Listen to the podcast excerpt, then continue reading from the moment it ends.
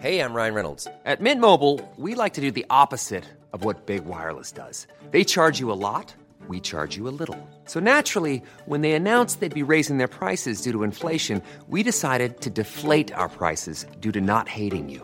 That's right. We're cutting the price of Mint Unlimited from $30 a month to just $15 a month. Give it a try at mintmobile.com slash switch. $45 upfront for three months plus taxes and fees. Promo rate for new customers for limited time. Unlimited more than 40 gigabytes per month. Slows. Full terms at mintmobile.com. I'm Sandra, and I'm just the professional your small business was looking for. But you didn't hire me because you didn't use LinkedIn jobs. LinkedIn has professionals you can't find anywhere else, including those who aren't actively looking for a new job but might be open to the perfect role, like me. In a given month, over 70% of LinkedIn users don't visit other leading job sites. So if you're not looking on LinkedIn, you'll miss out on great candidates like Sandra. Start hiring professionals like a professional. Post your free job on linkedin.com/achieve slash achieve today.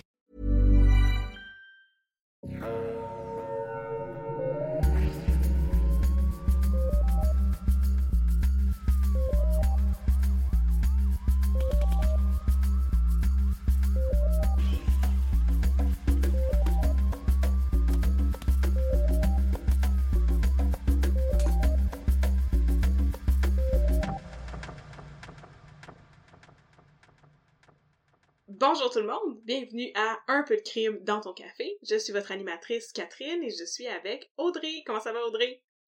Euh, ça va bien maintenant, mais euh, ça va aller un petit peu moins bien euh, très bientôt.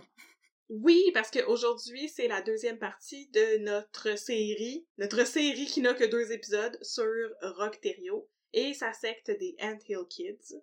On continue dans notre format allongé, donc euh, on a décidé de faire Rockterio en deux parties parce qu'il s'en passait des affaires dans ce temps-là avec ce monde-là. Ben oui, c'est ça. Puis là, quand on a terminé le premier épisode, euh, Rockterio s'est ramassé en prison pour euh, le meurtre d'un bambin et aussi la mutilation d'un monsieur qui n'avait rien demandé, il rien fait de mal. Non, il avait, il avait vraiment pas demandé à, à repartir avec un bout de lui en moi. Non, c'est ça, pas.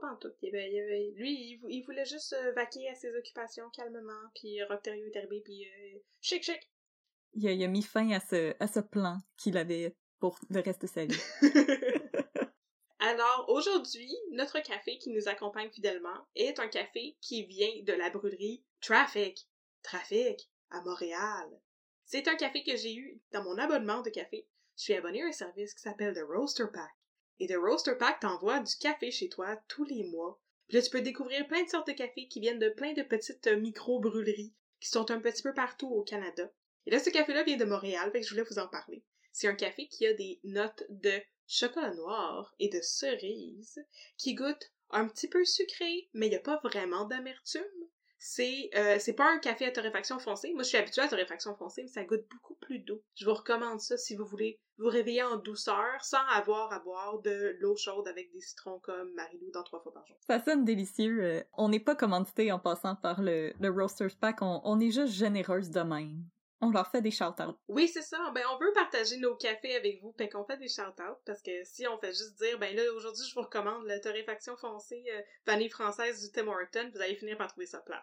Puis, euh, n'hésitez pas à nous partager vos cafés préférés. Vous pouvez toujours nous écrire à un peu de crime à gmail.com et recommandez-nous des cafés, euh, recommandez-nous des brûleries. Bon, c'est sûr que maintenant, en temps de pandémie, c'est un petit peu, euh, un peu plus difficile de sortir de chez nous pour découvrir des, des nouveaux restaurants, mais ça, ça, ça nous fait définitivement plaisir de vous lire et de connaître, vous, qu'est-ce que vous aimez boire quand vous nous écoutez ou quand vous travaillez ou euh, peu importe, que- qu'est-ce que vous buvez comme café? Dites-le nous. On veut le savoir. On veut en parler longuement. On veut en parler sur les ondes, les ondes des internets.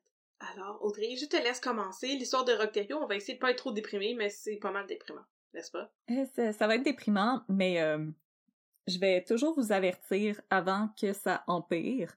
Parce qu'à un peu de crème euh, dans ton café, vous connaissez notre concept. Nous, notre but, c'est pas d'aller dans la dégueulasserie euh, gratuite. Donc, euh, je vais vous avertir quand ça va commencer à être un peu plus intense. Donc, si jamais vous voulez arrêter et passer au prochain épisode ou juste vous en avez eu assez, vous voulez arrêter, il n'y a pas de problème. Je vais vous avertir quand les événements vont commencer à prendre une tournure un peu plus intense. Et aussi, juste un petit disclaimer que j'ai oublié de faire la semaine passée. Euh, Catherine et moi, vous avait déjà parlé d'un podcast américain de True Crime qui s'appelle The Last Podcast on the Left, qui fait un peu partie de nos inspirations à, Catherine et moi quand on a décidé de commencer un peu de crime dans ton café. Et je vous jure, c'est vraiment juste un gros hasard qu'ils ont fait un épisode sur Rockterio, eux aussi, maintenant. Vous pourriez voir nos échanges de courriel à Catherine et moi, ça fait un mois qu'on en parle, qu'on va faire cet épisode-là. On sait pas d'où ça sort, c'est vraiment ce qu'on appelle le serendipity. Oui. On était découragés. Ils ont volé notre idée, là. Ils ont hacké nos ordinateurs. Les maudits. Les maudits américains, ils viennent ici puis ils prennent nos affaires. C'est certain, c'est certain. Puis ils prennent nos meurtriers, ils ont pas d'allure. Ils prennent nos jobs, puis ils prennent nos femmes, puis ils prennent nos idées de podcast. Restez chez vous. Restez chez vous. Gang de pestiférés. Exactement. Bon. Tout à fait. Donc, euh, je, je suis prête à commencer. Et toi, Catherine, es-tu prête? Oui. Je vais mettre un peu de crime dans votre café avec Rockterio partie 2, que j'ai intitulé L'exode en Ontario ou la descente aux enfers, ce qui est probablement la phrase la plus québécoise que j'ai jamais écrite de ma vie. Comme euh, Catherine vous le disait quand on s'est quitté la semaine dernière, Rockterio et quelques-uns de ses disciples venaient d'être arrêtés suite à la mort de Samuel Giguère, un enfant de deux ans qui a été victime de l'arrogance et de l'ego démesuré de Rockterio, qui avait décidé de s'improviser chirurgien. Je vous avertis, la cruauté, les chirurgies botchées et l'envie profonde de puncher Rockterio d'en face va juste aller de pire en pire une fois que Rockterio va être sorti de prison. Maintenant, petite énigme. Selon toi, Catherine, combien de disciples Rockterio a-t-il perdu pendant qu'il était en prison? Ben là, au début, il y en avait 10. Il y avait Jacques, puis Jacques, puis Claude, puis Claude, puis Marise, puis Marise, puis tout le monde, c'est ça? Ils ont tous les mêmes noms, C'est vrai, c'est vrai, quasiment tout le monde avait les mêmes noms. sauf Solange. Au Québec, on n'avait pas beaucoup de variétés dans le temps. Mais, ok. Ben il y en avait 10, puis comme 10 enfants, mettons, ben je pense qu'il y en a peut-être perdu 3 ou 4. Et non, il y en a perdu zéro. Pas pour vrai? Eh oui, Voyons donc. Mais qu'est-ce que ça leur prend? tout le monde est resté à attendre. Qu'est-ce que ça leur prend, ces gens-là, pour euh, les convaincre d'aller faire d'autres choses avec leur vie? Euh, je sais pas, honnêtement, euh, Rockterio, il y a d'autres podcasts aussi qui se sont intéressés au sec, dont Rockterio, puis ils s'étonnent d'à quel point le- l'emprise que Rockterio exerçait sur ses disciples, à quel point elle était puissante. Honnêtement, Rockterio, si je devais le comparer à, à un seul personnage, ça serait euh, Kilgrave, le personnage de David Tennant dans la première saison de Jessica Jones. Oui, c'est vrai. Je pensais que t'allais dire comme euh, Jim Jones ou quelqu'un comme ça. Un autre leader de secte. Ben non, vois-tu, parce que Jim Jones, on- à la fin de Jonestown, il y a quand même des gens qui essayaient de se sauver. Charles Ouais, Manson aussi a perdu des gens. Rockterio, c'est impressionnant à quel point, peu importe ce qu'il faisait, les gens restaient. Les gens étaient ride or die. Les gens étaient vraiment ride or die avec Rockterio, puis Rockterio, un peu à la manière de, de David Tennant dans Jessica Jones, faisait vraiment juste dire aux gens quasiment de se blesser ou de blesser quelqu'un d'autre, et les gens le faisaient. Mhm. c'est c'est assez effrayant. Puis c'est vraiment à ça que, que je le comparais personnellement. Mhm. Donc, contrairement à un chat d'appartement, personne n'a profité de la porte ouverte pour partir en courant dans un buisson plein de pic-pic. C'est une mauvaise métaphore, mais je vous jure que je fais de mon mieux. Donc, non seulement Thériault a perdu un grand total de zéro disciple, il est même parvenu à mettre trois disciples enceintes, soit Chantal, Marise Lambert et Gabrielle. Ben voyons donc. Eh oui, Dans les visites conjugales, là? pendant les visites conjugales. Oh mon dieu. il a pu euh, continuer d'avoir des enfants. Il y a, il y a beaucoup de, de laisser aller, euh, je trouve, dans les visites conjugales au Canada. Ben, il pourrait comme euh, garder des registres là pour savoir euh, c'est qui qui s'en vient avoir du poon en prison. Puis limiter ça à comme une personne. Une personne, mais comme présentement, euh, tu sais, euh, limiter les bulles, limiter les contacts. euh, Ouais. hein, on, on, Mais Rockterio, il était polyamoureux puis rien ne pouvait l'arrêter. rien qui ne pouvait l'arrêter. Peut-être que la pandémie aurait aidé. On sait pas. On sait pas. Là, il y a eu trois autres enfants pendant qu'il était en prison. Il y a eu trois enfants pendant qu'il était en prison. Nice. Par contre, euh, il y a Solange qui a été tentée à quelques reprises de s'échapper pendant que Thériault était en prison. Par exemple, le 14 février 1982, elle a appelé son frère aîné Martin à Plessisville pour lui annoncer qu'elle voulait revenir à la maison. Très content, Martin a conduit jusqu'à Gaspé, parce qu'on va se rappeler que la commune à l'époque était à Gaspé. Donc il a conduit jusqu'à Gaspé pour secourir sa sœur. Mais malheureusement, une fois qu'il est arrivé après 9 heures de conduite hivernale, Solange a refusé de le voir. Elle avait déjà changé d'idée. Oh non! Elle avait déjà changé d'idée et elle voulait rester à Gaspé pour attendre que Rockterio sorte de prison. Martin a essayé de parler avec elle, de la convaincre de revenir avec lui parce que c'était ce qu'elle voulait. C'était ce qu'elle lui avait dit au téléphone. Euh, Celle-ci lui a affirmé qu'elle ne pouvait pas quitter Gaspé parce qu'elle était supposément sous surveillance policière. Euh, puis là, en entrevue avec Paul Kaila, Paul Kaila qui a écrit Savage Messiah, qui est euh, le livre qui m'a servi de source pour l'épisode. Euh, il dit que il est fermement convaincu qu'il s'agissait d'un mensonge de Rocterio pour manipuler Solange. Martin est donc rentré sans sa sœur. Pauvre Martin! Eh oui, pauvre Martin. Le 24 décembre de la même année, Solange a appelé encore une fois son frère pour lui annoncer qu'elle voulait rentrer à Plessisville. Mais cette fois-là, Martin ne voulait pas risquer 9 heures de conduite, alors il a appelé le terminus d'autobus de New Carlisle en Gaspésie pour acheter un billet pour Solange. Une fois la transaction terminée, Martin a rappelé Solange pour l'informer qu'elle n'avait qu'à se rendre au terminus, récupérer le billet et prendre le premier autobus en direction de Plessisville. Malheureusement, encore une fois, il aura suffi de quelques minutes pour que Solange change d'idée et décide de demeurer à New Carlisle pour attendre le retour de Rocterio. Une décision qu'elle va payer très cher. Mais là, à ce moment-là, il habite tout encore avec maman Gisèle, la femme de Rocterio. Euh, oui, en fait, ils avaient une maison ensemble. Ouais. Mais pour garder leurs enfants, les euh, travailleurs sociaux leur avaient demandé de se séparer. Ah. Parce qu'ils espéraient qu'en les séparant, ça allait atténuer l'emprise que Rocterio avait sur eux. Donc, euh, Solange, quand Claude est sorti de prison, ils ont habité ensemble dans un, dans un appartement, Ah. en- dans un sous-sol, pour faire comme s'ils étaient un couple marié, puis euh, éloigner les soupçons des travailleurs sociaux. Mhm, Ok, je comprends. Je pensais que je pensais qu'elle vivait encore avec les autres femmes, puis Gisèle, je me disais, ben, elle doit se laisser convaincre par les autres femmes, tu sais. Entre, tu sais, après avoir appelé son frère. Mais, ouais.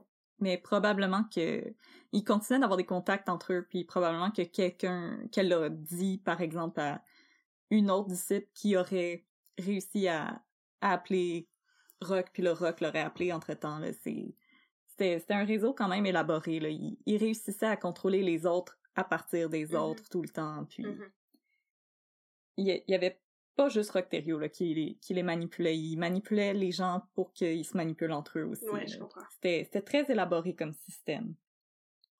Donc, euh, comme je t'ai dit, entre-temps, Claude est sorti de prison, Jacques est sorti de prison, Gabriel est sorti de prison parce que leur sentence était plus légère que Thériault. Ils étaient plus comme des euh, accessory to murder. Ils n'étaient pas directement responsables. Donc, pour se réunir et se rapprocher de Thériault, ils ont décidé de louer des appartements à Charlesbourg, une banlieue de la ville de Québec qui était située à proximité de la prison d'Orsainville et c'est là que Thériault était détenu à Québec. En prison, euh, Roch Thériault, il avait pas grand chose à faire. Donc, il a décidé de rédiger ses mémoires pour le plaisir d'absolument personne.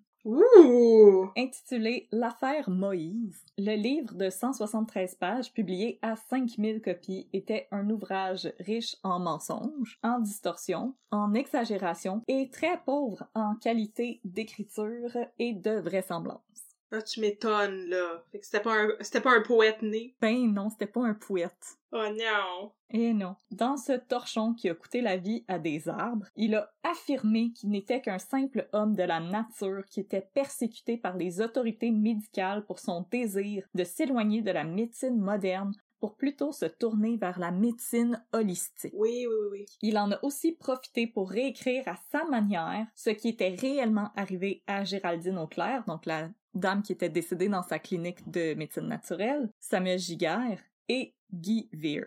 Là, on va vous en lire absolument aucun extrait parce que c'est des mensonges et on doit aux victimes de se rappeler d'elles de la bonne manière. Maintenant, en février 1984, Roch Thériault est relâché et emménage avec Gisèle dans un appartement à Charlesbourg. À peine libéré, il parlait déjà de réunir le groupe pour un nouvel exode vers la forêt. Il a fait la promesse que cette fois-ci les choses seraient différentes. Il cesserait de boire et il ne recourrait plus au châtiment corporel. Il a aussi rappelé au groupe que c'était Dieu lui-même qui leur commandait de se retirer aux côtés de leur Moïse. Hmm. Et que s'ils désobéissaient, ben Dieu, il s'en rappellerait parce qu'on s'en souvient. Dieu, il a son petit moleskin puis il note tout, tout, tout dedans. Oui.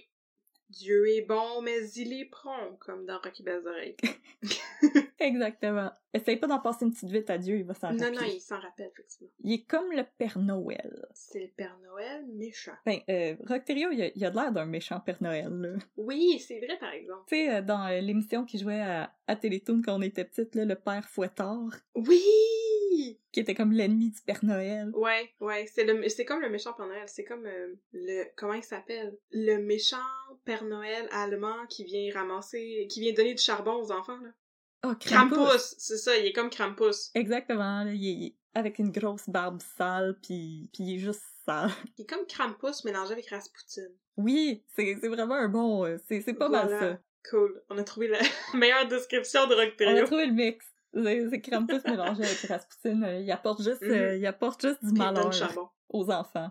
Ah, seulement, il a- si seulement c'est juste ça qu'il avait fait. Mhm. Mais là, Thériault, quand il a proposé à son groupe de retourner dans la forêt, ce qu'il avait pas prévu, c'est que son groupe, ben, c'est pas qu'il croyait plus en lui ou en Dieu, mais c'est qu'il aimait ça avoir des murs, un toit, de l'électricité, l'eau courante, puis un accès facile à des épiceries et des pharmacies. Maudite gang de princesses. Ah oui, il était rendu soft.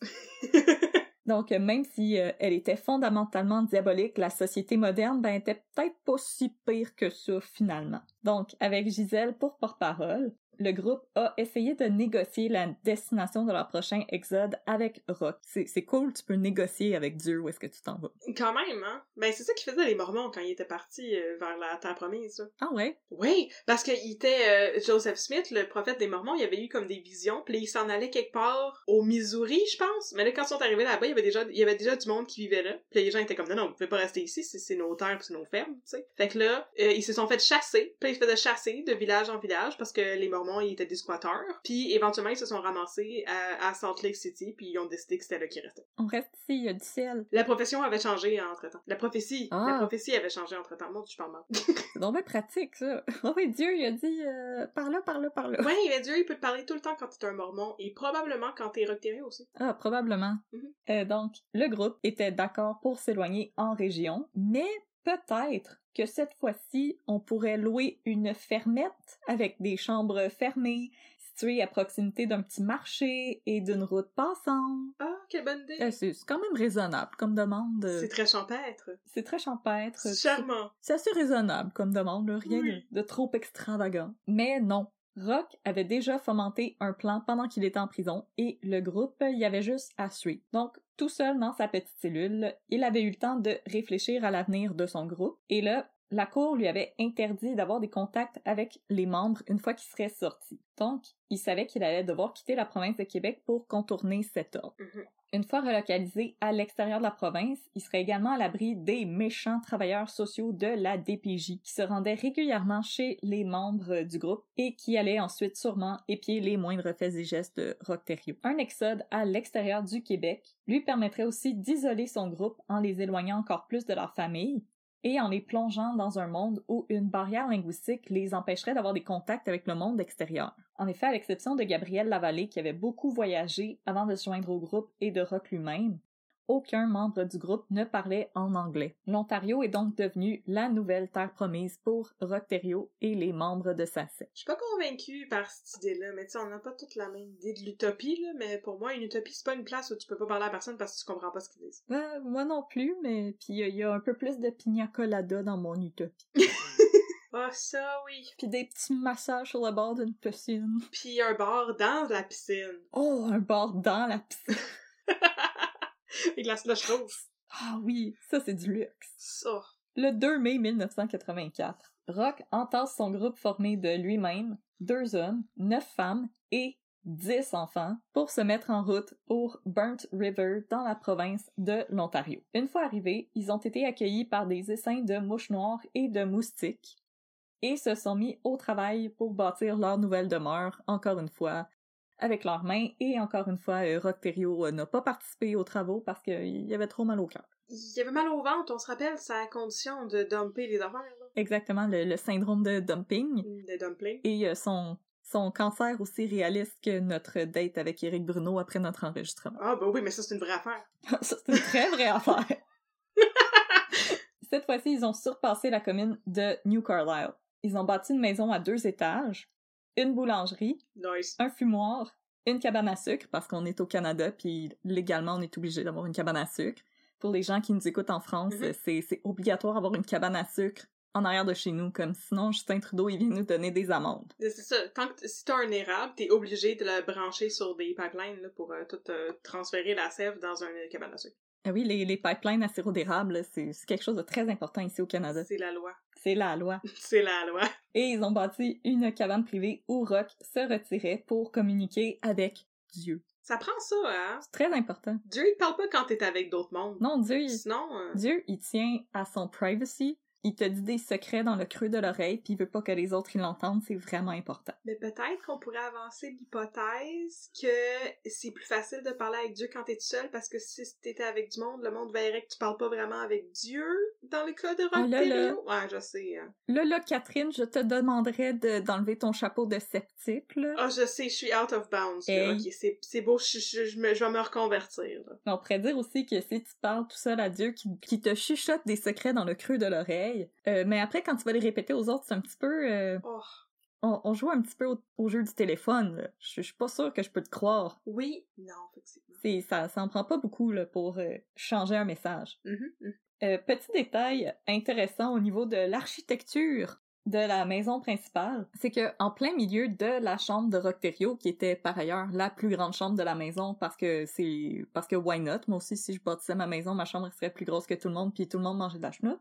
Donc, au milieu de la chambre de Rocterio, il y avait la toilette personnelle de Rocterio. Dans le milieu de la pièce, Au milieu de la pièce, il y avait une toilette fonctionnelle pour Rocterio. Puis c'est mais c'est pas une salle de bain au milieu de sa chambre. Je parle vraiment d'une toilette. mais c'est comme en prison, il se sentait plus à l'aise. Ah oui, c'est il aimait le il aimait le design de sa chambre, il trouvait ça bien euh, bien ergonomique. Comme il pouvait sauver des pas. C'est feng shui, il y avait de l'eau. Mhm, Tu sais dans le feng shui, ça prend de l'eau. C'est vrai. Puis Là, au lieu de quitter sa chambre, il pouvait juste faire ça là. Mhm. En tout cas, ça, ça, ça, ça ferait toute une bio-Tinder, ça. Je suis un chirurgien amateur puis j'ai une toilette au milieu de ma chambre. Ouais. Tu veux-tu venir faire un tour dans ma fermette construite à la main? DIY. Là, pour que tout soit fonctionnel dans leur petite communauté, un rôle a été attribué à chacun des membres. Gisèle était la mère et la grand-mère des membres du groupe, Chantal la cuisinière attitrée de Rock, et Nicole l'assistait dans les cuisines. Nice. Francine était la masseuse personnelle de Rocterio, et Marise Lambert sa coiffeuse et chauffeuse. José était en charge de l'approvisionnement en bois de chauffage, et les deux hommes du groupe, Claude et Jacques, se chargeaient de l'entretien de la machinerie. Il y avait pas un autre homme? Il y avait pas un troisième Jacques? Euh, oui, il y avait un troisième Jacques, mais lui était parti à New Carlisle quand ils ont commencé à se donner des coups. Fait qu'il a perdu personne en prison, mais il avait déjà perdu l'autre Jacques. Il avait déjà perdu le premier, euh, le premier Jacques parce qu'il commençait à trouver que c'était un petit peu euh, intense son affaire, mais chose intéressante avec Jacques, euh, ça c'est Jacques Fizet, Mhm. il a pas arrêté de croire en Rocterio par contre. Donc il n'était plus avec la secte, mais il y a des journalistes qui avaient été l'interroger quand Rocterio s'était fait arrêter. Et Jacques Fizet n'avait que des bonnes choses à dire sur Rocterio et il était lui aussi convaincu que Rocterio était le messager de Jésus ou de Dieu sur Terre, mais il voulait plus habiter avec eux parce qu'il trouvait ça un petit peu trop intense à son goût, mais il continuait de croire en lui. Il envoyait des bonnes vibes à distance. Ok, ok. Euh, donc maintenant, il restait Claude et Jacques Giguère. Mhm. Et eux, ils se chargeaient de l'entretien de la machine. Gabrielle, elle était la seule à parler en anglais, donc elle servait d'interprète au groupe, Yes No Toaster. Et Maryse, ben, elle était toujours la souffre-douleur du groupe euh, pour Thériault, donc elle s'est fait interdire l'accès à la maison principale et elle a dû se retirer toute seule dans une cabane à part, accompagnée de ses deux enfants survivants, Myriam et Gésiel. Éventuellement, Rock a permis à Myriam de vivre avec le reste du groupe et il y a permis de vivre avec les hommes dans la cabane des hommes, Oh non! Qui est un détail que j'aurais aimé ne pas voir dans le livre. Ouais. J'ai pas vu plus d'explications là-dessus, mais euh, je pense que c'est mieux de même. Ah, ouais. Mais une fois que Myriam a migré vers, euh, disons, les habitations principales, elle a perdu le droit d'avoir des contacts avec sa mère, donc Maryse était vraiment complètement isolée du groupe, et elle n'avait plus le droit de dormir avec son propre mari, Jacques. Oh, c'est terrible. Puis là, moi, mon chum, quand il dort, il me donne des coups de pied puis il parle. Fait que moi, je trouvais pas que c'était une chose si terrible que ça. Ouais, mais il y a plus personne d'autre qui te parle. Sais, dans cette situation-là, moi non plus, je te parle plus. Moi, je suis dans les cuisines en train d'aider à la boulangerie. J'étais en train de couper des carottes. Je suis en train de couper les carottes puis les patates. Mais non, je, je comprends, c'est une chose terrible. C'est c'est une chose terrible. Que- Qu'elle avait plus le droit de parler à personne, y compris ses enfants, puis il restait carrément juste son, son fils, Gésiel, qui devait être en très bas âge à l'époque.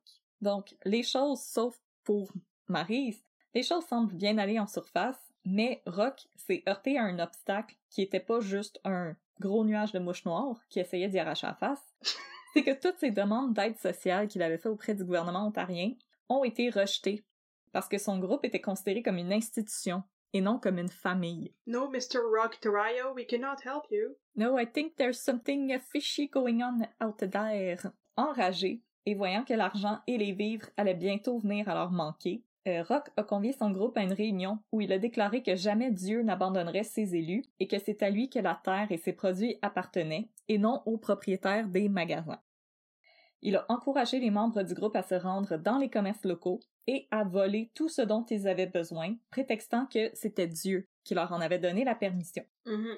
Le soir même, Jacques s'est rendu dans une épicerie avec pour ordre de voler des épices, du fromage, du céleri, des poivrons, des carottes, des champignons, du bœuf haché, de la sauce tomate, de la pâte à tomate, du papier de toilette, du beurre et de l'eau minérale. Donc apparemment, Dieu y filait pour de la sauce à spag. Rapidement, le vol à l'étalage est devenu une pratique répandue pour les membres du groupe et ceux-ci ont même développé des manteaux spéciaux qui étaient munis de grandes poches intérieures à l'intérieur desquelles ils pouvaient dissimuler leur butin. Par exemple, dans le livre, on peut voir des listes de choses qu'ils ont volées et il y a une des membres en une seule visite, elle avait volé pour 500 dollars de marchandises. Ben voyons donc, en, en, en une fois. En une fois, puis là, imaginez-vous, c'est 500 dollars de marchandises au début des années 80 dans un tout petit village en Ontario. Pas 500 dollars aujourd'hui, là. Fait que de l'huile de truffe, des caviar, du homard, des filets mignons. Si tu mets des homards dans tes poches, par exemple, assure-toi qu'ils ont des élastiques, sinon tu vas le regretter un petit peu. Oui, sinon tu vas te faire pincer un petit peu. Puis en plus, les madames, ils avaient pas le droit de porter des brassières, fait que c'est encore moins de protection contre les, contre les petites pinces de Sébastien le homard. C'est ça, t'es t'es toute vulnérable. Le foie gras, au moins, ça pince pas. Puis c'est c'est hydratant, c'est gras. C'est un petit body spa au foie gras. Ceci n'était pas une recette DIY pour vous, mesdames. Non, c'est ça. Mais en même temps, euh, fi- faites ce que vous voulez, on king shame personne ici. Mhm. Surtout les homards. Surtout les homards. Surtout concernant les homards, faites ce que vous voulez. Écoutez, si vous voulez des nipple clamps avec des homards, faites ce que vous voulez. Les commerçants de Kinmount et de Fenelon Falls, des villages voisins, ont fini par s'apercevoir du euh, manège des euh, membres du groupe et ont fini par les bannir de leur magasin et même éventuellement euh, le groupe en entier a été banni de Kinmount au complet. Mm. Donc imagine tu voles au point que t'as plus le droit d'aller dans une ville. Mais c'est parce qu'en plus, ils sont faciles à spotter, c'est les seuls franco. C'est vrai qu'on les remarque. Tu sais? Puis en plus, ils portent leurs grands manteaux avec des grandes poches pas subtiles pour 5 cents. Puis ils vivent dans le bois, avec pas d'électricité, pas d'eau courante, peut-être qu'ils puent. Ils sont faciles à spotter, là, pour du shoplifting, c'est pas une super bonne stratégie, là. Ben, en effet, euh, les... dans le livre, il y a des entrevues avec des membres de la communauté. Puis ils disent qu'ils les reconnaissaient assez vite, puis que les enfants avaient tous l'air d'avoir... euh, Ils avaient tous l'air de sortir des documentaires de vision mondiale. Oh non. Vous savez, euh, les enfants qui ont euh, une petite bédaine à force de pas manger. Peu importe, Rock Terrio, il y avait déjà un plan B pour obtenir de l'aide financière. Get a job? Get a job? Non! Ah, ok, c'est... Ben non, il y a le cancer, voyons donc! Puis il a mal au ventre. Il a mal au ventre, il y a le cancer, ça va pas bien, ça va pas bien sa vie, là. Mhm, mhm. En bon menteur et manipulateur, il est revenu sur ses paroles comme quoi leur ancienne vie, euh, c'était le démon, et il a encouragé ses disciples à écrire à leur famille pour leur demander des dons monétaires pour subvenir aux besoins des enfants de la commune. La situation était idéale pour Rock. Parce que pensez-y, d'un côté, si les familles acceptent, ils récoltent de l'argent, et si les familles refusent, Rock a des arguments de plus pour prouver à ses disciples que leur famille, c'était des gens impies qui refusaient de se joindre à eux pour servir Dieu. Win-win. Ah, quand même, ouais. Par contre, son plan a backfire parce que ses disciples avaient tellement été conditionnés à ne plus parler avec les gens de leur ancienne vie qu'ils pensaient que c'était un test de loyauté envers Rocterio, donc ils le suppliaient de ne pas les forcer à écrire à leur famille. Mhm. Il était comme, écris à ta mère! C'est comme, non, force-moi pas! C'était une pas fine! Puis, quand ils ont fini par le faire, ben, les familles, elles ont toutes soit refusé carrément d'envoyer de l'argent parce qu'elles se doutaient que Rocterio allait la mettre dans ses poches, Ah, ouais. ou ils ont accepté de donner de l'argent en échange d'un retour progressif de la personne. Donc, je te donne de l'argent si tu viens passer une fin de semaine sur deux à la maison. Oh. Aucun argent n'a été récolté de cette manière-là pour le groupe. De retour à la case départ, Rock a entrepris cette fois-ci de se rendre avec Jacques et Claude dans la péninsule de Niagara pour y cueillir des fruits qu'ils pourraient ramener à la boulangerie de la commune pour faire des pâtisseries qu'ils allaient ensuite revendre dans une station-service abandonnée que Rock louait à Kirkfield, à proximité de Burnt River. Ben là, cette fois-ci, le succès y était au rendez-vous. Parce que voyez-vous, la route de Kirkfield était souvent empruntée par des Torontois qui quittaient la ville pour aller se reposer en campagne et ils, a- et ils s'arrêtaient pour se procurer des produits locaux. Mais je suis, je suis pas, excuse-moi, je suis pas convaincue. Il- S'ils dépensaient de l'argent pour louer une station-service abandonnée, là, ça ne tentait pas de, mettons, pas faire ça puis acheter de l'épicerie? Ça devait pas coûter très cher. Mais en fait, je dis, Ah. il louait, mais honnêtement, dans le livre, c'est pas clair s'il l'avait, s'il l'avait pas juste squatté. Ah, ok, parce que je me disais, là, il y a, il y a- tu sais, c'est comme, ah, ben, j'ai pas d'argent pour euh, payer mon loyer, mais par exemple, j'ai de l'argent pour euh, un abonnement au gym qui me coûte 1000 pièces par mois. Tu sais, il me semble qu'il y avait comme un, une équivalence weird, là. Je pense qu'il y avait un petit peu d'argent, mais que Rocterio la gardait dans ses poches. Ah, parce qu'il était séraphin en plus d'être méchant. Il était pas mal séraphin ses bords en plus de ça. Ah, ben, viande à chien. Heureux de son succès, Rock a pris la décision de démarrer une entreprise qu'il a nommée les Ant Hill Kids parce qu'il gardait ses disciples occupés euh, comme des petites fourmis. C'est creepy. En plus, c'est pas des kids, c'est des, c'est des adultes. Sauf les enfants de deux ans, là, qui s'appelaient Gésiel pis tous ces noms-là, là. Exactement. Puis là, moi, j'imagine juste les Torontois qui s'arrêtaient pour acheter des pâtisseries à du monde en grosses toges à grandes poches avec des homards qui eux sortent des poches. C'est vrai, parce qu'ils portaient des toges euh, turquoises pis brunes pis... ouais, ouais. Exactement. Euh, mais là, malheureusement, maintenant que Rocterio avait de l'argent, il a pu recommencer à boire et le groupe allait entrer dans une nouvelle ère de violence et de dépravation qui allait surpasser ce qu'ils avaient déjà connu à Gaspé. Dans les nouvelles activités préférées de Rocterio, je vais commencer avec le ludique. Il aimait avoir des bijoux qu'il disait que c'était les bijoux que Dieu lui avait donnés et que c'était des bijoux qui avaient déjà appartenu au roi David et Solomon de la Mhm. Bible. Et là, il leur disait, oh, regardez mes beaux bijoux. Ben voyons donc. Mais l'affaire, c'est que c'était des bijoux. Le genre de bijoux que t'achètes dans des magasins de costumes. Comme des gros bijoux en plastique peinturé doré. Des ou, euh, du plastique transparent pour ressembler à des rubis, etc. Oh non! Imaginez la scène, là, le monsieur sous au milieu d'une pièce avec ses bijoux en plastique qui ont peut-être encore le petit carton du Ardennes dessus. Ça, là, ça vient de Jésus-Christ lui-même! Puis les disciples, naturellement, allaient pas argumenter avec lui, donc ils applaudissaient puis disaient « Ah oui, waouh, les beaux bijoux, ils sont tellement beaux! » Mais tu sais, Francine, elle avait plus ses lunettes, fait que peut-être qu'elle elle pensait vraiment que c'était... Pour elle, il y, avait peut-être l'air assez réaliste, des bijoux, là. C'est vrai, pauvre Francine, hein? Elle est comme « C'est Waouh! comme, Waouh! C'est ça! C'est les bijoux de Dieu! » Ça brille! Euh, maintenant, dans le un peu moins ludique, Rocterio, il aimait aussi organiser des joutes gladiatoriales. Ben voyons donc, c'est pas... Les membres du groupe devaient se dévêtir et se battre à main nue pour le plaisir personnel de Rock. Dans le jello. Euh, non, il- donc il traçait un carré dans la terre et les deux participants devaient aller dans le carré et se battre. Rocterio comptait les points, donc un point par coup, et il retirait un point à toutes les fois que tu sortais du carré.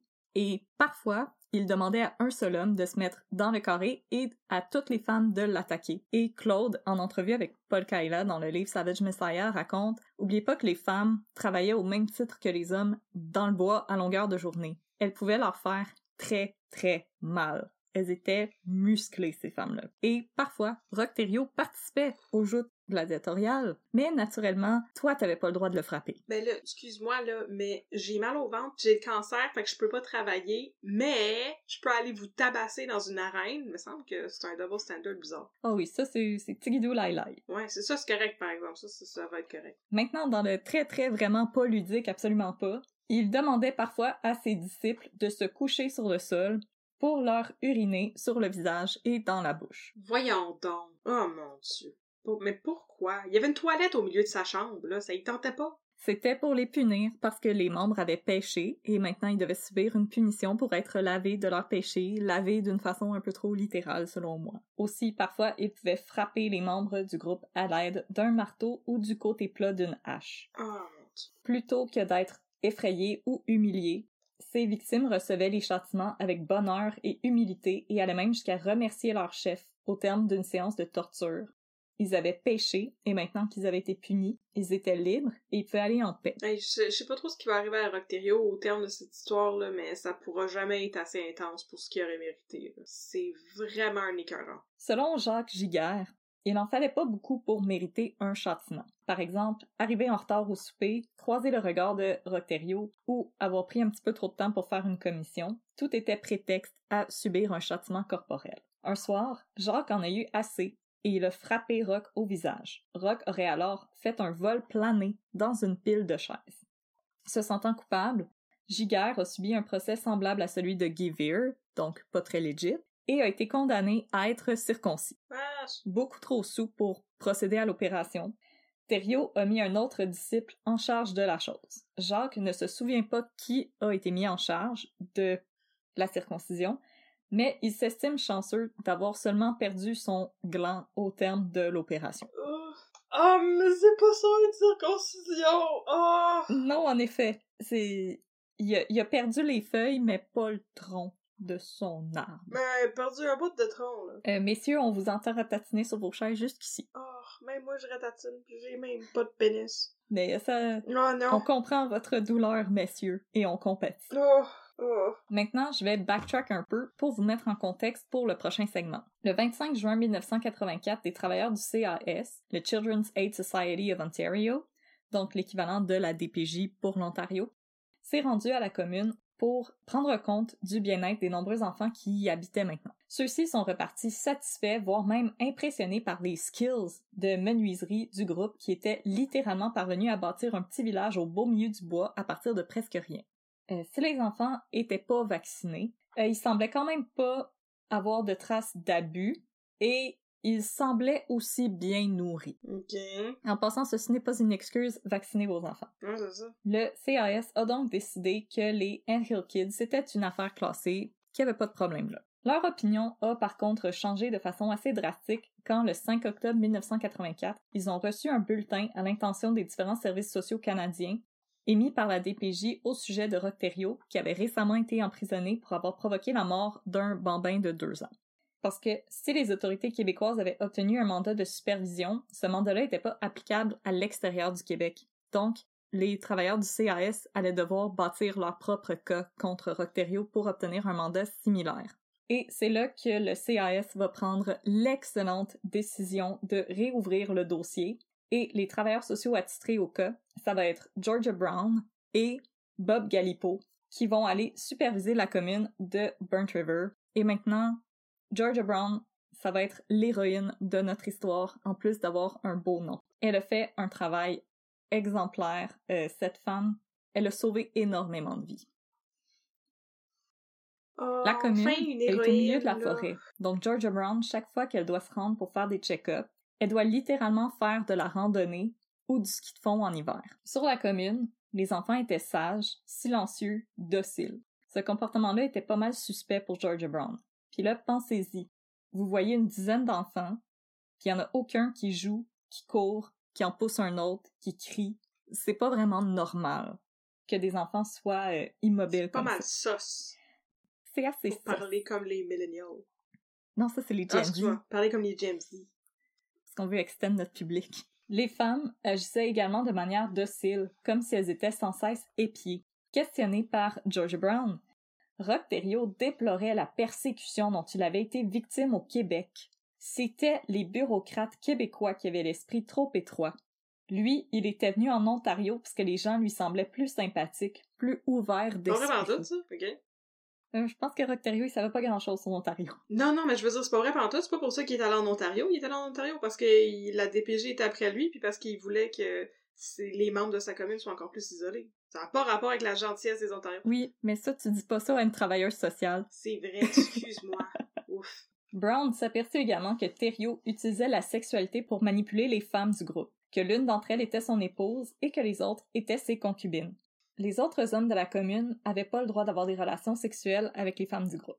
Brown se rappelle qu'à un certain point pendant une de ses visites, elle a pointé une petite fille qui devait être âgée d'approximativement 8 à 9 ans et qui vivait sur la commune, et elle a demandé à Thériault si la petite fille deviendrait éventuellement l'une de ses concubines. Rock lui a répondu qu'il l'espérait bien. Brown lui a demandé quel âge la petite fille aurait à ce moment, et Rock s'est contenté de sourire sans répondre.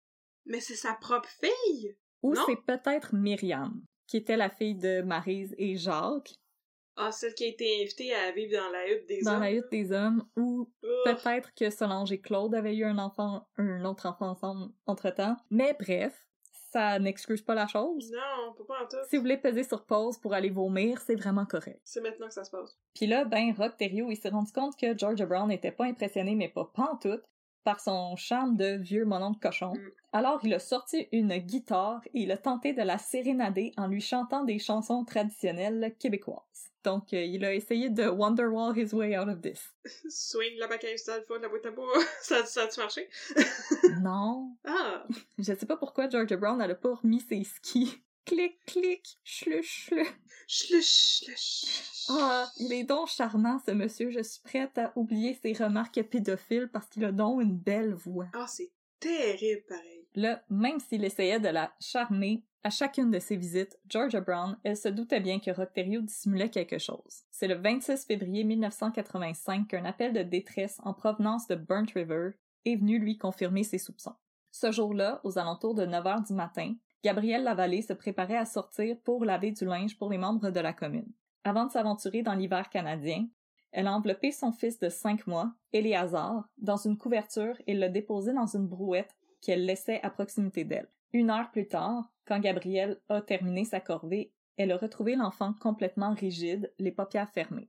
Rock s'est servi de la radio d'un de leurs camions pour appeler une ambulance, mais il était trop tard. Oh. L'enfant a été prononcé mort au Ross Memorial Hospital de Lindsay et le médecin légiste sur place, Al Lakey, a fait un examen rapide du corps de l'enfant et listé le syndrome de mort subite comme cause de la mort du petit Éléazar.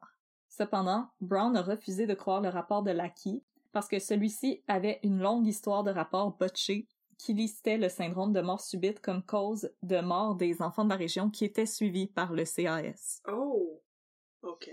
D'ailleurs, au moment de la publication de Savage Messiah de Paul Kaila, soit huit ans après les événements, le médecin légiste en chef de Toronto enquêtait toujours sur la mort du petit Eleazar, et pour sa part, Lackey affirmait toujours qu'il s'agissait du syndrome de mort subite. Ouais, ouais, ouais, je sais de quoi je parle. Ouais, ouais, ouais, ouais, ouais. Ben, le syndrome de mort subite, oui, c'est une maladie un peu étrange, mais je pense qu'ici, l'hiver canadien, il a pas aidé grand-chose. Ben non, c'est ça, tu sais, euh, je veux dire, euh, je veux pas chialer, là, mais une brouette, c'est froid. Peut-être pas la meilleure place où poser un bébé dans une couverte, là. C'est en métal, hein? c'est c'est conducteur, le métal. C'est ça. Même pas de coussin ni rien, là.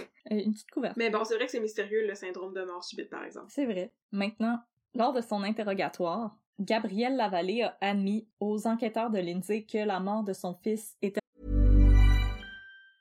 Hiring for your small business? If you're not looking for professionals on LinkedIn, you're looking in the wrong place. That's like looking for your car keys in a fish tank. LinkedIn helps you hire professionals you can't find anywhere else, even those who aren't actively searching for a new job but might be open to the perfect role. In a given month, over 70% of LinkedIn users don't even visit other leading job sites. So start looking in the right place. With LinkedIn, you can hire professionals like a professional. Post your free job on linkedin.com/achieve slash achieve today. en fait pour elle un soulagement. Éléazar, il était né avec une paupière déformée, et Rock affirmait que celui-ci était l'antéchrist et le battait régulièrement. C'était pas l'antéchrist, c'était Quasimodo?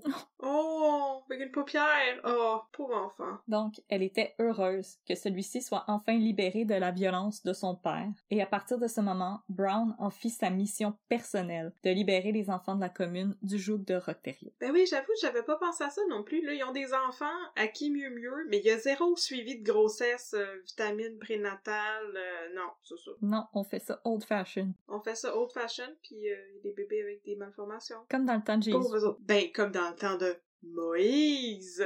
Concept. Concert. Brown allait par ailleurs bientôt pouvoir compter sur l'aide d'une alliée inespérée. En ayant enfin eu assez des traitements de Rocterio, Marise Grenier, l'épouse de Jacques Giguère, et la mère du défunt Samuel, a pris la décision de quitter le groupe. Hum. Maintenue à distance de son mari et de ses enfants, Marise n'avait plus aucune raison de rester avec eux, et elle a demandé la permission à Rock de quitter. Est-ce qu'il y a plusieurs Marises? Oui. Il y en a deux, hein? Oui, Ok, il y a. Maryse Lambert qui était un peu plus jeune, euh, dont on entend moins parler. Oui, d'accord, d'accord. Rock Ferrio était d'abord un peu hésitant, mais il a fini par accepter parce qu'il craignait que sa négativité ne commence à toucher les autres membres du groupe. En octobre 1985, accompagnée de ses fils Gésiel et Thomas, qui étaient alors âgés d'à peine quelques mois, elle est retournée vivre chez ses parents à Sainte-Marie. Quand ils ont pris connaissance de son départ, les membres du CAS ont pris contact avec Maryse pour la convaincre de suivre une thérapie de réadaptation à la vie sociale qui était donnée par un organisme canadien qui s'occupe des gens qui se sauvent de, qui se sont échappés de sectes. Ça s'appelle le COMA, Council on Mind Abuse. Eh! Et,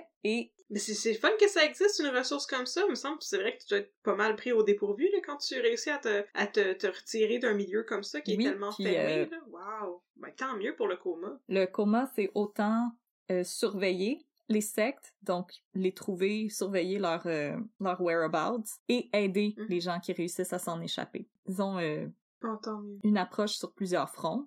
Et Georgia Brown, elle est tellement brillante que quand on l'a mise en contact avec les gens du coma, elle s'est assurée qu'ils n'étaient pas eux-mêmes liés à d'autres sectes qui, qui commençaient à prendre naissance au Canada, particulièrement les scientologues. Ah, ça aurait été tellement diabolique.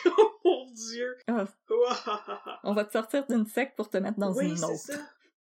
Oh. Leur grande surprise, euh, Maryse, elle a accepté de suivre une thérapie avec le coma, et c'est au terme de plusieurs mois qu'elle est parvenue à se défaire de l'emprise de Rocterio et qu'elle a commencé à prendre des décisions par elle-même. Une des premières décisions qu'elle a prises a été celle de poursuivre Thériault en justice pour récupérer la garde de Myriam, sa fille qu'elle avait été forcée d'abandonner quand elle a quitté Burnt River. Ah, la petite fille qui vit dans la maison des hommes. Oui, Oh non, pauvre elle. c'est c'est un- c'est une excellente décision euh, que Maryse a prise et ça va avoir des, des excellentes conséquences pour euh, les euh, travailleurs du CAS. Suite à cette décision de Maryse, Brown venait de recevoir le dernier élément qui lui manquait pour retirer les enfants de la commune, soit une ancienne disciple qui était prête à témoigner contre Rocterio.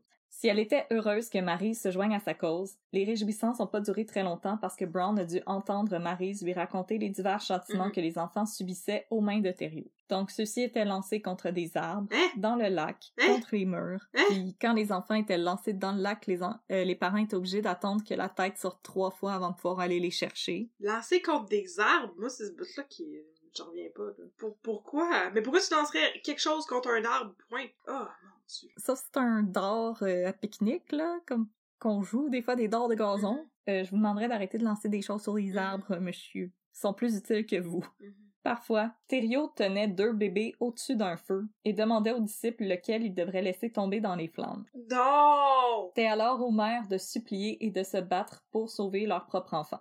Les enfants étaient également encouragés à participer aux diverses orgies organisées par le groupe, et plusieurs d'entre eux avaient dû performer des actes sexuels sur Thériault. Oh non! Armé du témoignage de Maryse, Brown s'est rendu à la commune avec des policiers armés. À sa surprise et à son soulagement, Rock n'a pas résisté et a ordonné aux femmes de réunir les possessions des enfants et de les remettre aux travailleurs sociaux, et celles-ci ont obtempéré. Hmm. Par contre, Brown avait une offre pour les mères.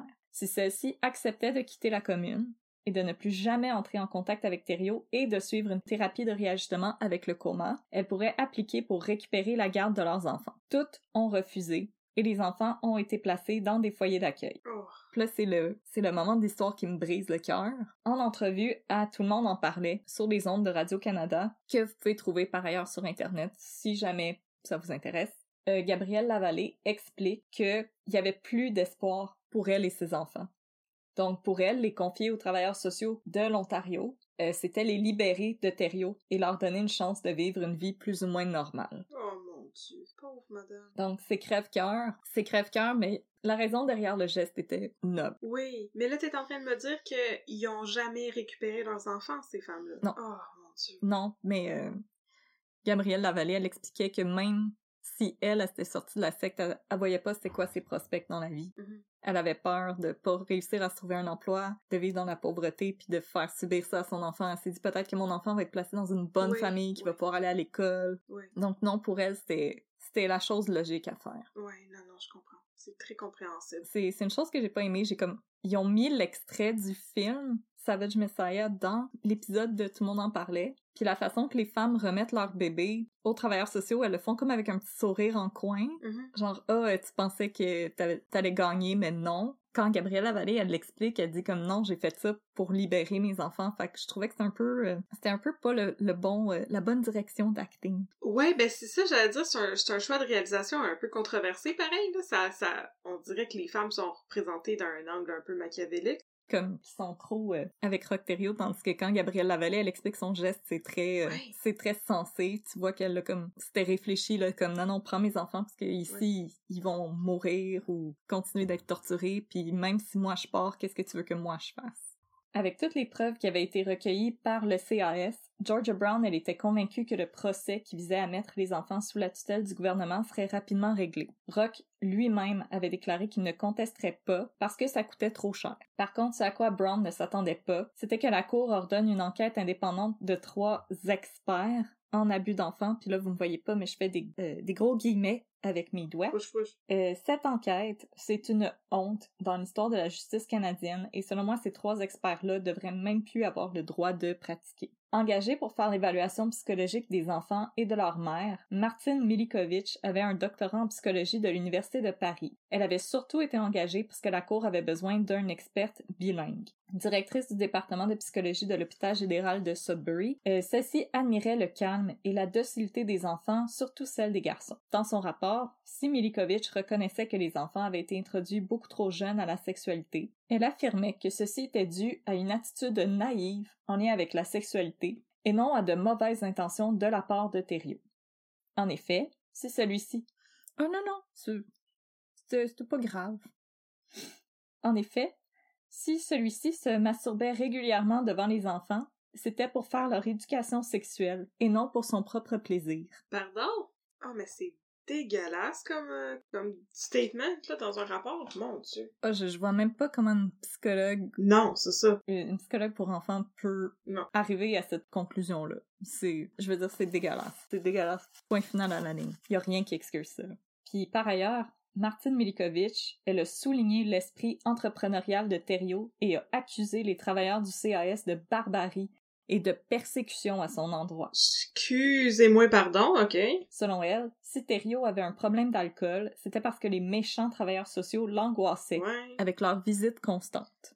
C'est terrible, mon Dieu. Ouais, les maudits travailleurs sociaux avec leurs gros salaires puis leurs grosses autos, là. Tellement euh, surestimés, les travailleurs sociaux. Pour poursuivre, dans le festival de l'incompétence, la Cour a engagé une autre psychologue d'Ottawa du nom de Lisette Laroche. Chargée de faire l'évaluation psychologique de Thériault, elle est arrivée à la conclusion que si celui-ci avait agi comme ça, c'était parce qu'il était un pauvre francophone persécuté par une bande d'anglophones méchants. C'est un point de vue comme un autre, oui. Écoute, moi, mon avis, c'est que si tu vas en Allemagne puis que tout le monde te parle en allemand, t'as pas le droit de chialer, c'est comme, c'est toi qui as décidé d'aller voyager là, là.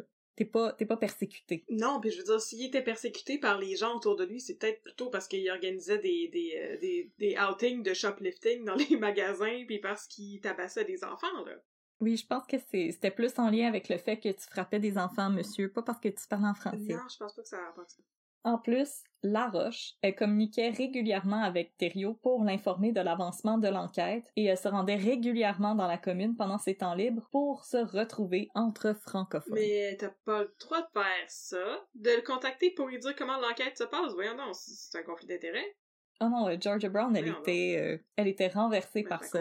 elle voyait vraiment le, le travail de sa vie carrément être détruit en avant d'elle. Qu'en plus, Lisette Laroche empruntait des bureaux dans les bureaux du CAS. Donc, elle côtoyait Georgia Brown régulièrement et scrapait son travail au complet. Puis, de son côté, Thériault a essayé d'échapper à son procès en utilisant la bonne vieille méthode pour pas faire de l'éducation physique. Ben, il a dit qu'il avait trop mal au ventre pour se déplacer. J'ai même plus de commentaires, je trouve ça aberrant. Encore une fois, son fameux mal Écoute, si ça passe pas comme excuse quand que t'es une fille de 12 ans, ça devrait pas passer quand t'es un monsieur middle-age qui abuse des enfants, là. Exactement. Ah. Donc, si ça avait seulement été de Georgia Brown et du témoignage de Maryse Grenier, le procès aurait été bouclé en quelques semaines. Mais grâce à l'incompétence exemplaire de Milikovic, Laroche et Réal Huneau, un autre psychologue francophone qui avait été engagé par la Cour, et le torchon qu'ils ont essayé de faire passer pour un rapport, le procès s'est étiré pendant huit mois. Huit mois où les enfants auraient pu être adoptés et enfin connaître un semblant de vie normale. Le juge qui a présidé a même déclaré que le rapport de ces supposés experts était l'un des rapports les plus déplorables qu'il avait jamais eu à lire. Ah, c'est ça. Good. Je comprends. Entre-temps, si les enfants ont été placés en foyer d'accueil, la Cour n'est pas parvenue à émettre un mandat d'arrestation contre les adultes du groupe. Ça, ça allait avoir de lourdes conséquences pour les membres du groupe qui restaient derrière. Mais je sais pas ce que ça prendrait de plus, là. Je veux dire, c'est pas mal clair qu'il y a des situations d'abus euh, de, de tout acabit hein, dans cette affaire-là. Non, moi aussi, j'ai j'ai du mal à comprendre la logique. Ouais.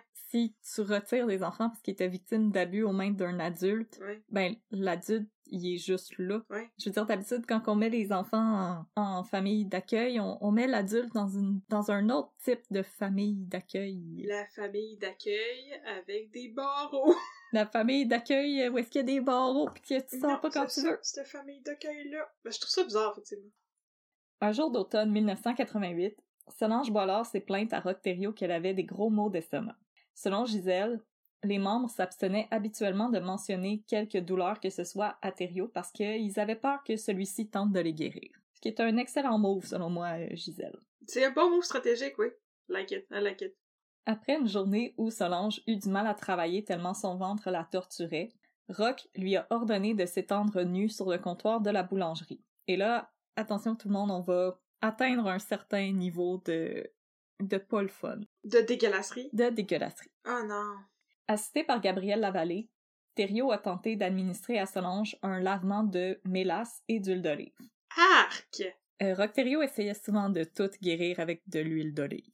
Ah, donc un lavement de mélasse et d'huile d'olive. Ça doit être collant dans le péteux, ça. Merci Gwyneth Paltrow pour ton apport à la Ah, culture médicale. Oui, c'est ça. Oh, Rock Thériault, c'était goût pendant le temps. C'était goût, mais au lieu de faire des listes de Noël d'articles dont personne n'a besoin à, à- hors de prix, c'était faire des opérations soi-même. Ouais, c'est c'est la version euh, c'est la version abordable pour tout le monde. Oui, c'est ça. Il y avait pas d'argent, après tout. Il y avait pas assez d'argent pour, euh, pour euh, contester la décision de se faire enlever leurs enfants. Ah, gardez mes enfants, tu m'arranges. Quand le traitement a échoué à soulager Solange, à la surprise de tout le monde, Ah ben. Rock l'a frappé à plusieurs reprises dans l'estomac Quoi? pour faire passer le mal. C'est pas un bébé qui va faire un rot, là. C'est un mal de ventre. Voyons donc. C'est un bébé qui veut faire un rot, frappez-les pas dans le ventre non plus, s'il vous plaît. Non, faut tapoter le dos. Par la suite, il a enfoncé un tube de plastique dans la gorge de Solange jusqu'à son estomac, ordonnant aux membres du groupe d'aspirer dans le tube tour à tour. Puis moi, c'est comme le bout qui m'écœure le plus, aspirer dans un tube qui est dans le ventre de quelqu'un. Ben, ça, pis siphonner de l'essence, là. Je pense que ça fait partie des, Ouais. des tubes que tu veux pas mettre dans ta bouche. Non, je veux pas siphonner le ventre à personne. Non. Quand ce nouveau traitement a encore une fois échoué, Rock a décidé qu'il était le temps d'opérer Solange. À l'aide d'un couteau de chasse, il a fait une incision de 5 pouces sur le côté droit de Solange, juste sous sa cage thoracique. Il entreprit ensuite de couper une partie des intestins qui étaient d'une couleur différente du reste. Une fois terminé, il a recousu le ventre de Solange à l'aide d'une aiguille et de fil industriel. Le groupe avait été forcé d'assister à la scène en entier. Le lendemain matin, Solange n'était toujours pas soulagée, alors Rock lui fit prendre deux bains, un bouillant et l'autre glacé. Jacques prit ensuite Solange pour la coucher dans son lit où elle mourut quelques minutes plus tard. Oh, c'est terrible. Examinée plus tard par un médecin légiste, Solange aurait été atteinte d'une péritonite aiguë, une condition dangereuse mais facilement traitable par un actual médecin avec une actual licence. Bref, si ça n'avait pas été de l'ego et de l'arrogance de Rock-Thériault, Solange Boilard aurait pu être encore en vie de nos jours. Inconsolable, Thériault a exigé que Solange soit enterrée à proximité de la commune. Quelques jours plus tard, il a ordonné à ce que son corps soit exhumé afin qu'il soit recouvert de vinaigre, ce qui aurait pour effet d'empêcher les ours de déterrer et de dévorer son cadavre. Ça non plus, ça a pas l'air d'être de la science, là. Non, pas vraiment. Non. Quelques jours plus tard, Thériault affirme avoir eu une vision pendant son sommeil, selon laquelle Dieu lui aurait annoncé qu'il était enceinte de Solange. Il demande à nouveau à ce que le cadavre de Solange soit exhumé. Cette fois, il ordonne à Jacques d'ouvrir le crâne de Solange à l'aide d'une scie afin qu'il puisse se masturber sur son cerveau. Ben, voyons donc. Que c'est comme ça qu'il pourrait redonner naissance à Solange. Oh, ça a tellement pas d'allure, mon Dieu. Solange fut ainsi enterrée et déterrée une couple de fois dans les jours à venir, jusqu'à ce que Gisèle en ait eu assez. Elle voulait que Rock cesse de la tourmenter jusque dans la mort. Elle a proposé à Rock d'honorer la demande de Solange, à savoir que celle-ci soit incinérée après sa mort. Avant d'incinérer le corps, Rock a retiré quelques os du corps de Solange, dont une côte dont il se servit pour se faire un pendentif. Gisèle a proposé à Rock d'honorer la demande que Solange avait faite elle-même au groupe, c'est-à-dire que son corps soit incinéré après sa mort. Avant d'incinérer le corps, Rock a retiré quelques os du corps de Solange, dont Mmh, une côte dont il s'est servi pour se faire un pendentif. Le soir, le groupe brûlait le corps de Solange pendant que Rock buvait et lançait des couteaux. Belle activité. Ah, c'est une belle activité. Euh, à mes funérailles, je vous donne la permission de lancer des couteaux. Mhm. C'est c'est vraiment correct. Mhm. Le soir du 26 juillet, le destin de la commune avait changé pour toujours. Si plusieurs membres de la commune s'étaient échappés au cours du printemps et au début de l'été, ils étaient maintenant tous de retour auprès de Rocterio, à l'exception de José, qui avait plié bagage une fois pour toutes et était retourné vivre chez sa mère à Plessisville. Oh, tant mieux pour elle, mon Dieu. José, excellent mot. Mhm. Rock était même parvenu à dissimuler la naissance de deux nouveaux enfants aux travailleurs du CAS, un de Marise Lambert et un de Chantal. Selon Rock, c'était le temps de célébrer. Tandis qu'il était de plus en plus sous, il se mit à vanter ses talents de chirurgien. Les membres du groupe savaient que quand Rock se mettait à parler de chirurgie, c'était le temps de s'en aller. On va se coucher, là. Bonne nuit! En fait, les membres du groupe, souvent, quand Thériault commençait à avoir des accès de colère et de violence, ils se sauvaient dans le bois, Ah, c'est une- dans le bois c'est un environnant. bon move, ça aussi. Et ils avaient même leur petit spot, comme Gisèle avait vraiment sa petite couverture cachée en dessous d'un buisson pour pouvoir passer la nuit euh, dans la forêt quand Rock était rendu trop, euh, un petit peu trop intense, puis les voisins qui étaient quand même à plusieurs kilomètres racontent que souvent le matin quand ils se rendaient dans la forêt pour travailler, la plupart c'était des bûcherons, ben ils trouvaient les membres du groupe cachés en arrière d'un arbre. Puis parfois il y a même des membres qui se sauvaient pour quelques jours, puis éventuellement il y a un autre membre qui arrivait dans le bois, puis là il demandait comme ah est-ce que je peux retourner, puis l'autre membre était comme qu'est-ce que t'en penses, je suis dans le bois. Euh, donc ils sont partis se cacher dans le bois pour attendre que Rock cuve son bain. Gabriel Lavallée n'aurait malheureusement pas la Mhm. chance de se sauver. Rock l'a appelé à ses côtés.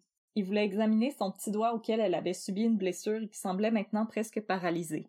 Il lui a demandé de placer sa main sur la table de la cuisine pour l'examiner.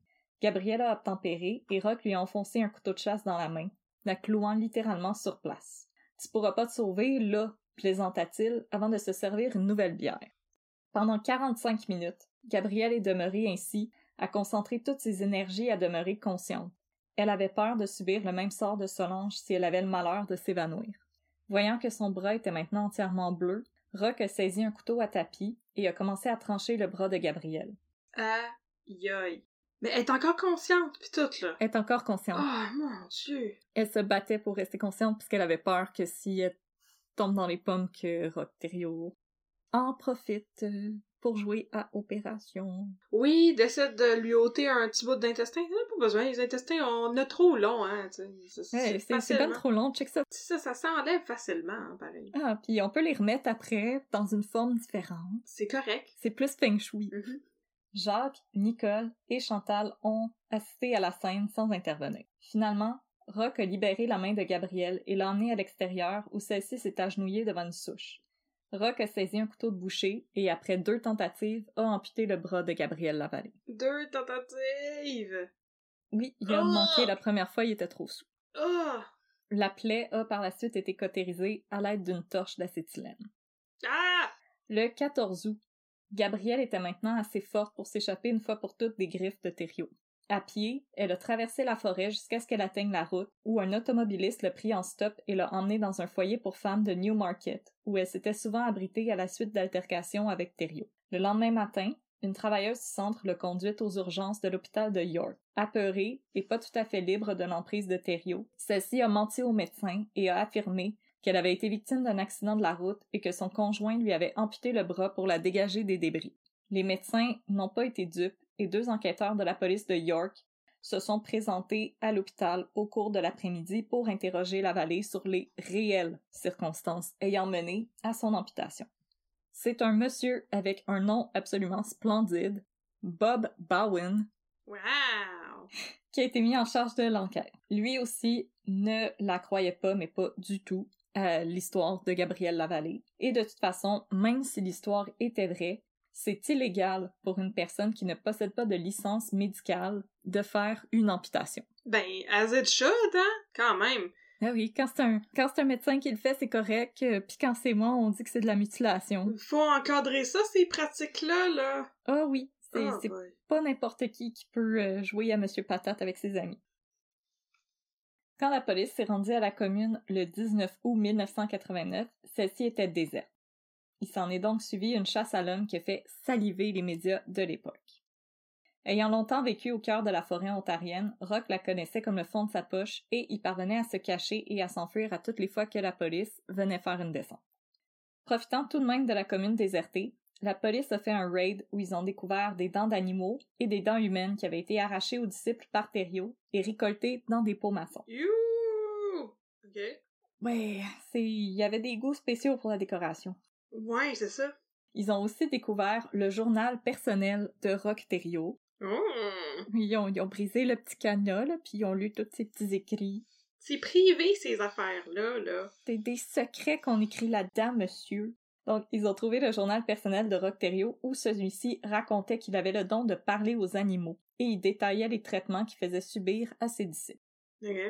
D'abord, la police ontarienne croyait que Rock et ses disciples s'étaient sauvés vers Québec, mais c'est le 6 octobre que les enquêteurs de la police vont surprendre Jacques en train de s'introduire dans la commune pour récupérer des vivres. Il était accompagné par Thériault, mais celui-ci est parvenu à s'échapper pendant que Jacques se rendait aux autorités, agissant à la manière d'un bouclier humain. Mhm.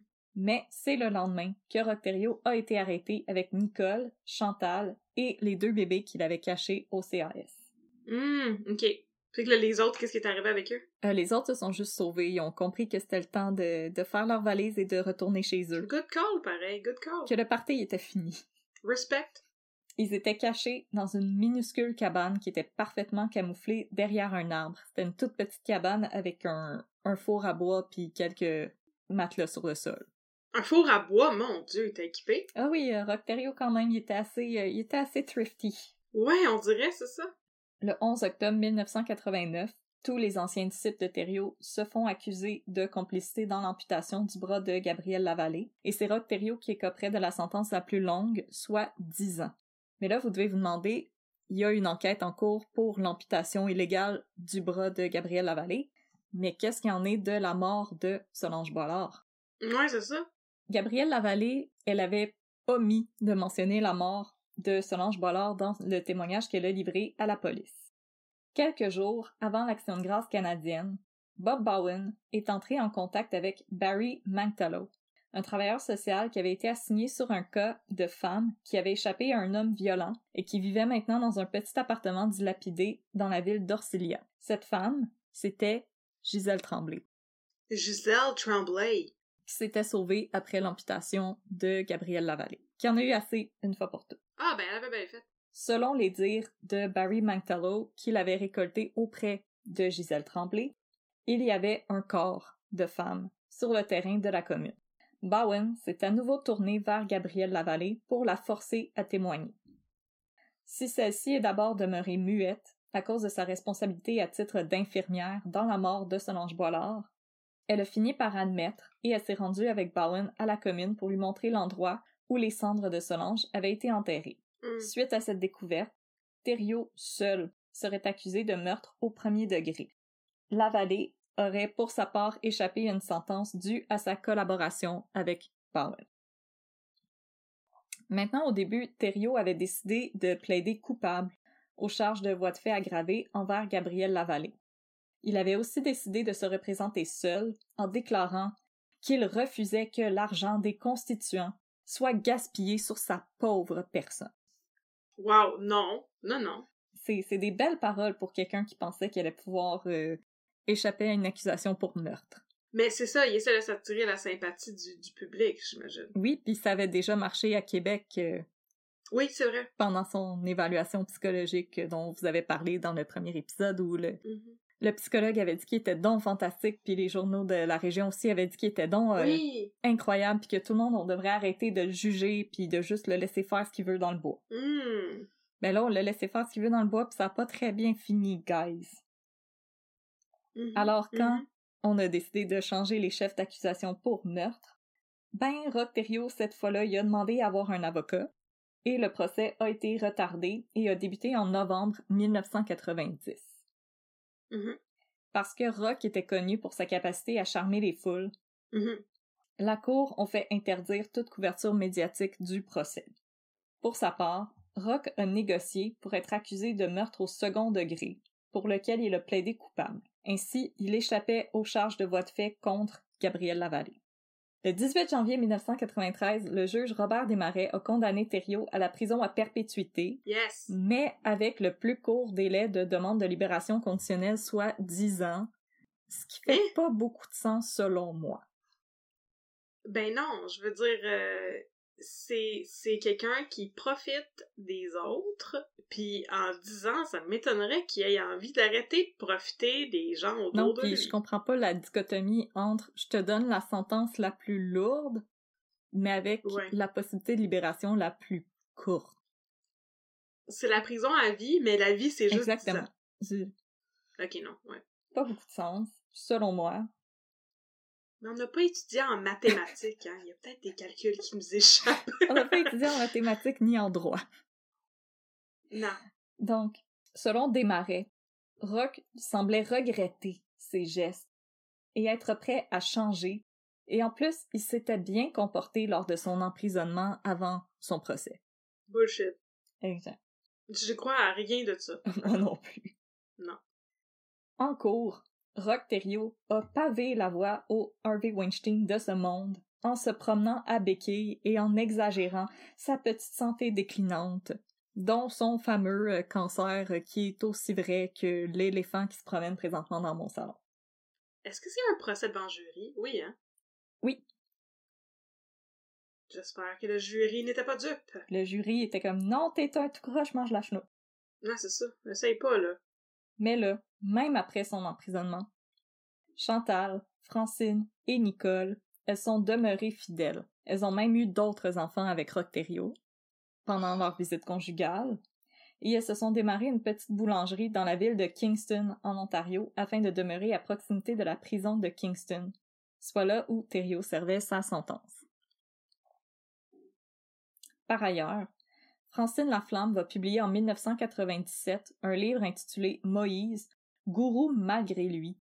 Un livre qui décrit de manière positive Thériault et décrit que c'était un fardeau pour lui que de recevoir des messages de Dieu et de devoir diriger cette secte. Excuse-moi, là, mais c'est pas malgré lui, ça, il tentait de faire ça, là. Il a demandé aux autres d'aller avec lui à Burnt River. Voyons donc. Exactement, puis Rock Thériault aimait beaucoup l'attention qu'on lui donnait, là. C'était pas, c'était pas du tout un fardeau. Euh, le livre avait été publié aux éditions Stanké. Hein? Donc. Oui, contrairement au, au livre de Rock Thériault, c'était avec un vrai éditeur cette fois-là. Mhm, mhm. Et j'ai beaucoup de questions pour cet éditeur. Effectivement. Surtout si on considère que le livre dont vous avez probablement entendu parler, L'Alliance de la brebis, le livre de Gabriel Lavallée, lui avait été publié en 1993. Mhm. Donc on avait déjà d'autres points de vue sur ce qui s'était déroulé là-bas. Euh, puis par ailleurs, je, je pense qu'on peut comprendre pourquoi le livre de Lavallée c'est pas mal mieux vendu que celui de Francine qui n'est plus disponible à ce jour. Ah ben, ça m'étonne. Et le Rock Thériault. Il a fait une demande de libération conditionnelle en 2000 et une nouvelle fois en 2002.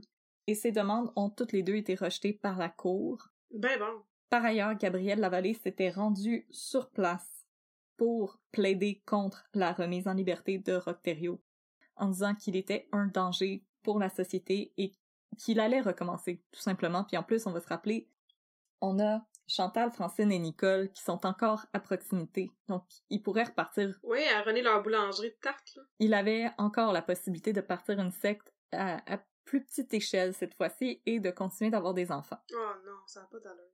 La Cour a accordé, par contre, un transfert à Thériault de la prison de Kingston, qui est une prison à sécurité maximale, vers la prison de Dorchester, au Nouveau-Brunswick, qui est elle une prison à sécurité moyenne. Mhm. En 2011, Rock Thériault s'est bagarré avec son compagnon de cellule, Matthew McDonald, qui servait lui aussi une sentence pour meurtre. Au terme de la bagarre, Matthew a saisi un chive, a poignardé Thériault dans la nuque et s'est rendu aux gardes de la prison. Il a tout de suite admis son geste en disant qu'il était dégoûté de devoir partager sa cellule avec un abuseur d'enfants. Ouais, je comprends. Et c'est ainsi, sans pompe ni gloire, que Rocterio est mort, après avoir infligé une souffrance impossible à imaginer sur ses disciples pendant une période de plus de dix ans. Ah, il aurait mérité des souffrances bien, bien euh, supérieures à ça, mettons. Que se faire cheviller dans le cou, qui doit quand même pas être le fun. Ça va pas être le fun non plus. Non. Mais c'est comme ça que ça a pris fin. Donc, euh, Rocterio aurait encore pu être euh, parmi nous de nos jours. Mhm. Je suis quand même contente qu'il ne le soit pas. Ben, c'est ça, je me demandais pourquoi qu'on n'entendait plus parler de Rocterio dans les journaux. Ben, c'est parce qu'il est mort, j'avais manqué là. cette information-là. Voilà. Mais chose euh, à savoir, c'est que on n'était pas tout à fait libéré de Rocterio pendant qu'il était en prison parce que il a essayé de vendre des dessins et des poèmes qu'il avait composés pendant qu'il était en prison sur le site murderauctions.com qui est un site euh, connu parmi les euh, fans un peu plus extrêmes de true crime où on pouvait se procurer par exemple des toiles de John Wayne Gacy, des euh, écrits de Charles Manson. Mon Dieu. Par contre, la prison a refusé à ce que les productions de Rocterio se rendent de l'autre côté des murs de la prison. Donc, toutes ces toutes les choses qu'il essayait de vendre ont été retirées du marché. Mhm. C'est c'est pas possible de se procurer ces choses-là. Je sais même pas pourquoi vous voudriez ça chez vous. C'est- tant mieux. Non, non, c'est correct. On va s'en passer, mettons. Et euh, il y a eu une petite controverse aussi avec le Musée de la civilisation de Québec. Mhm. C'était procuré le bâton de Rocterio, donc un espèce de bâton de randonnée, Mhm. dont il se serait probablement servi pour frapper ses disciples. Puis lancer des enfants sur les arbres. Ben, J'imagine. Donc, euh, le musée de la civilisation s'est procuré le bâton au début des années 2000 et les gens ont vraiment protesté, dit que c'était pas que c'était pas un bon geste de la part du musée de la civilisation de de le glorifier presque. Ouais, ouais, Mais- je, com- je comprends, ouais. Le bâton de Rocterio a oui été acheté par le musée de la civilisation, mais il fait partie de leurs archives. Mhm. Donc, il n'est pas présenté en tant que tel dans leur galerie. On n'y a pas accès en tant que public. Mhm. Et même le musée de la civilisation se serait procuré le bâton justement pour éviter que des gens qui ont tendance un peu à glorifier les tueurs en série, les tueurs de masse et etc. se procurent ce bâton-là et donnent la gloire que Rocterio aurait aimé avoir après sa mort. Hmm. Une noble euh, motivation derrière ça. Exactement, donc de le prendre et de le retirer de la circulation. Euh, par ailleurs, le musée de la civilisation avait rencontré Gabriel Lavallée au moment de l'acquisition du bâton pour lui expliquer leur geste parce que Gabrielle Lavallée, quand elle en avait entendu parler, elle avait écrit une lettre pour s'opposer au geste et le, le musée de la civilisation l'a Ouais. rencontré pour lui expliquer que c'était justement pour le retirer de, de la circulation pour éviter qu'il se ramasse dans les mauvaises mains et qu'il soit gardé dans les archives du musée et que s'il était un jour présenté, il serait présenté en contexte. C'est bon, c'est comme, euh, c'est comme Indiana Jones qui veut euh, voler plein d'affaires pour les mettre dans des musées. Exactement. C'est pour nous protéger, pour protéger le public? C'est pour nous protéger, euh, touchez pas à ces affaires-là, il y a des fantômes dedans. Bon, ben, en tout cas, Rocterio, il est mort. Puis c'est rassurant pour nous, pour euh, la sécurité de la population du Québec et de l'Ontario. Et euh, j'ai pas une meilleure conclusion que ça, malheureusement. je sais. C'était, c'était toute une histoire quand même. C'était, je suis bien contente que c'est juste deux parties, puis que là maintenant c'est terminé, puis on peut passer à des cas un peu plus légers des fois là. C'est c'est terminé, c'est derrière nous. Euh, on vous le promet que je vous promets que le- l'épisode sur lequel je travaille pré- présentement est beaucoup plus ludique que celui-là. Oui, je pense qu'on va prendre un petit break là, des atrocités. On va prendre un petit break des, des méchants un peu trop intenses. Je, je vous remercie d'avoir écouté cette histoire malgré son, son intensité et son, son niveau de torréfaction assez foncé, merci. Oui, c'est ça. C'était assez corsé, mais tout de même très bien raconté. Merci. Oh. que, comme toujours, on vous rappelle, si vous voulez entrer en contact avec nous, nous écrire des petits mots doux, juste nous écrire pour le fun, vous pouvez le faire à l'adresse un peu de crime gmail.com. Vous pouvez aussi nous suivre sur les réseaux sociaux, sur Facebook à un peu de crime et sur Instagram à un peu de crime dans ton café. N'est-ce pas, Audrey? Oui, exactement. Oui. Et aussi, Dites-nous, est-ce que vous avez aimé ça, un épisode en format allongé? Est-ce que vous avez aimé qu'on étende une histoire sur deux parties parce que il y a des cas auxquels Catherine et moi on s'intéresse qui sont parfois peut-être un peu plus longs? Mhm. Vous avez déjà eu nos formats plus courts, donc les crimes puff, avec le cas de Susanna Davis, où on, on avait un wrap-up, euh, le cas au complet en, en 30 minutes. Et maintenant, on aimerait savoir, est-ce que vous aimez aussi cette option du format allongé? Est-ce que vous aimez ça, qu'on étende un peu plus les cas? Euh, est-ce que vous préférez les formats plus courts? C'est vraiment des choses qui nous intéressent aussi. On est encore au début d'un peu de crime dans ton café, donc on peut encore vous préparer votre café comme vous l'aimez. Oui, on, est- on est en train de roder le processus. C'est ça, c'est un processus, justement. On est en train d'apprendre à vous connaître, donc dites-nous comment vous prenez votre café, et ça va nous faire plaisir de faire des ajustements pour votre bon plaisir et pour le plaisir de vos oreilles. Oui. Alors, on se revoit la semaine prochaine pour plus de crimes et de café. Alors d'ici là, portez-vous bien. Bye bye. Bye, merci tout le monde. Merci. Bye.